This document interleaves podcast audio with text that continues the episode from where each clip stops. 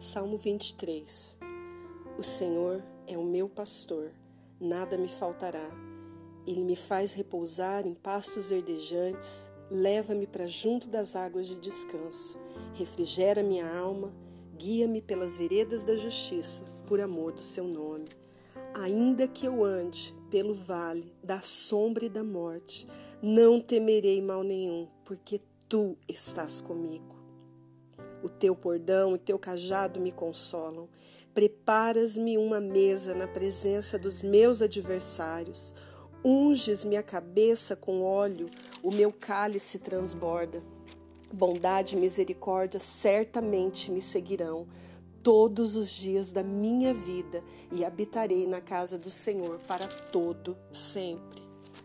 Esse salmo tão maravilhoso, conhecido de todos, esse salmo que traz refrigério aos nossos corações, tem uma história escondida dentro dele tão especial, que é de um pastor que cuida das suas ovelhas com tanto amor. O nosso pastor, Jesus. E disse no costume de quem cria as ovelhas que passa-se o óleo na cabeça dessa ovelha para que as moscas, bichos assim escorreguem, não possam entrar e causar uma infecção nas narinas, nos ouvidos. Então ele derrama ali aquele óleo. E Jesus faz isso conosco. O óleo da unção do Espírito Santo, ele derrama sobre a nossa cabeça para que os nossos ouvidos sejam selados de toda má notícia, de toda palavra ruim e para que também tudo que entrar pelos no, pelas nossas narinas seja o ar puro, porque a palavra fala que o Senhor soprou o fôlego de vida e Ele sopra o fôlego de vida em nós.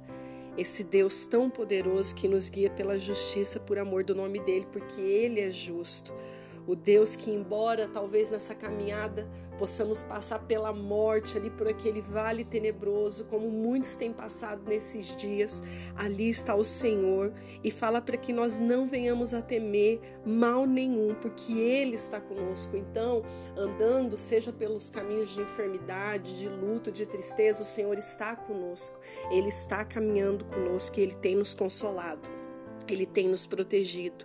E diante desse, desse vírus, dessas condições que nós possamos estar vivendo, o Senhor prepara uma mesa, um banquete e faz transbordar na presença dos nossos inimigos. E a bondade e a misericórdia dele nos seguem todos os dias da nossa vida.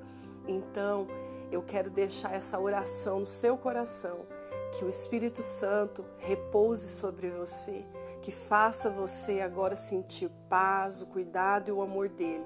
Saiba que ele está com você e você não está sozinho, que você é consolado e amparado. A gente vê que Deus a todo instante tem nos ensinado a parar nessa, nesse tempo e nos achegar a Ele.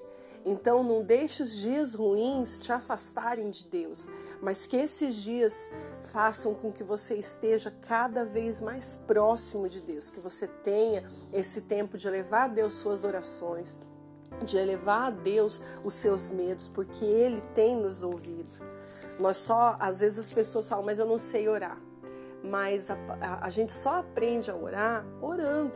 A gente só aprende a fazer as coisas fazendo. Por mais que alguém tenha uma disposição de ficar nos falando como fazer, nós só iremos realmente concretizar aquele aprendizado fazendo.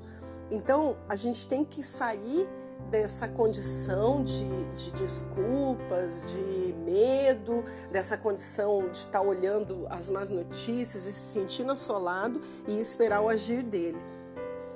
Não existe, é, não pode existir dentro de nós um anseio mais profundo do que a comunhão com o nosso Criador. Não pode haver nenhum tipo de coisa que a gente busque mais do que Ele está nos transformando e agindo através das nossas vidas. Essa palavra ela afeta o nosso coração, ela afeta o coração de todos os homens, porque a palavra de Deus ela é luz para a nossa alma, ela é luz para os nossos caminhos. E o nosso bem-estar eterno depende de nós ouvirmos e obedecermos a palavra de Deus. Então pare de pensar como um cientista investigando tudo, duvidando de tudo. Pense como um adorador, porque você foi feito para adorar a Deus. Aplique seus ouvidos a ouvir a Deus. Que Deus te abençoe.